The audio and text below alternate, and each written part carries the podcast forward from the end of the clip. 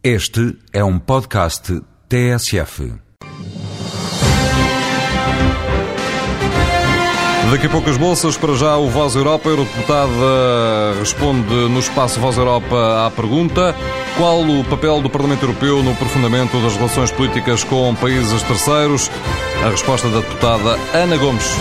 O Parlamento tem um papel muito importante de chamar à pedra Conselho e Comissão, no sentido de se ver se as ações que eles desenvolvem no plano externo, e designadamente, por exemplo, com os países em desenvolvimento, se efetivamente respeitam os valores e os compromissos que a Europa assumiu.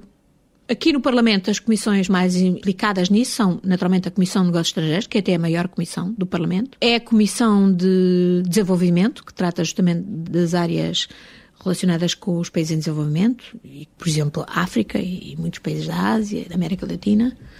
A Comissão do Comércio Internacional, que é que, por exemplo, acompanha as negociações de Doha. E depois também as duas subcomissões de Direitos Humanos e a de Segurança e Defesa. A de Direitos Humanos, exatamente, a analisar todas as situações críticas de direitos humanos pelo mundo fora e a analisar como é que a Europa se comporta em relação aos governos desses países e às suas atuações. E, por outro lado, a Comissão de Segurança e Defesa, que se relaciona com as diversas instâncias, incluindo militares, policiais, que estão envolvidas nas missões de segurança e defesa e que dá o seu parecer sobre se essas missões efetivamente correspondem ou não aos objetivos da Europa e aos valores europeus.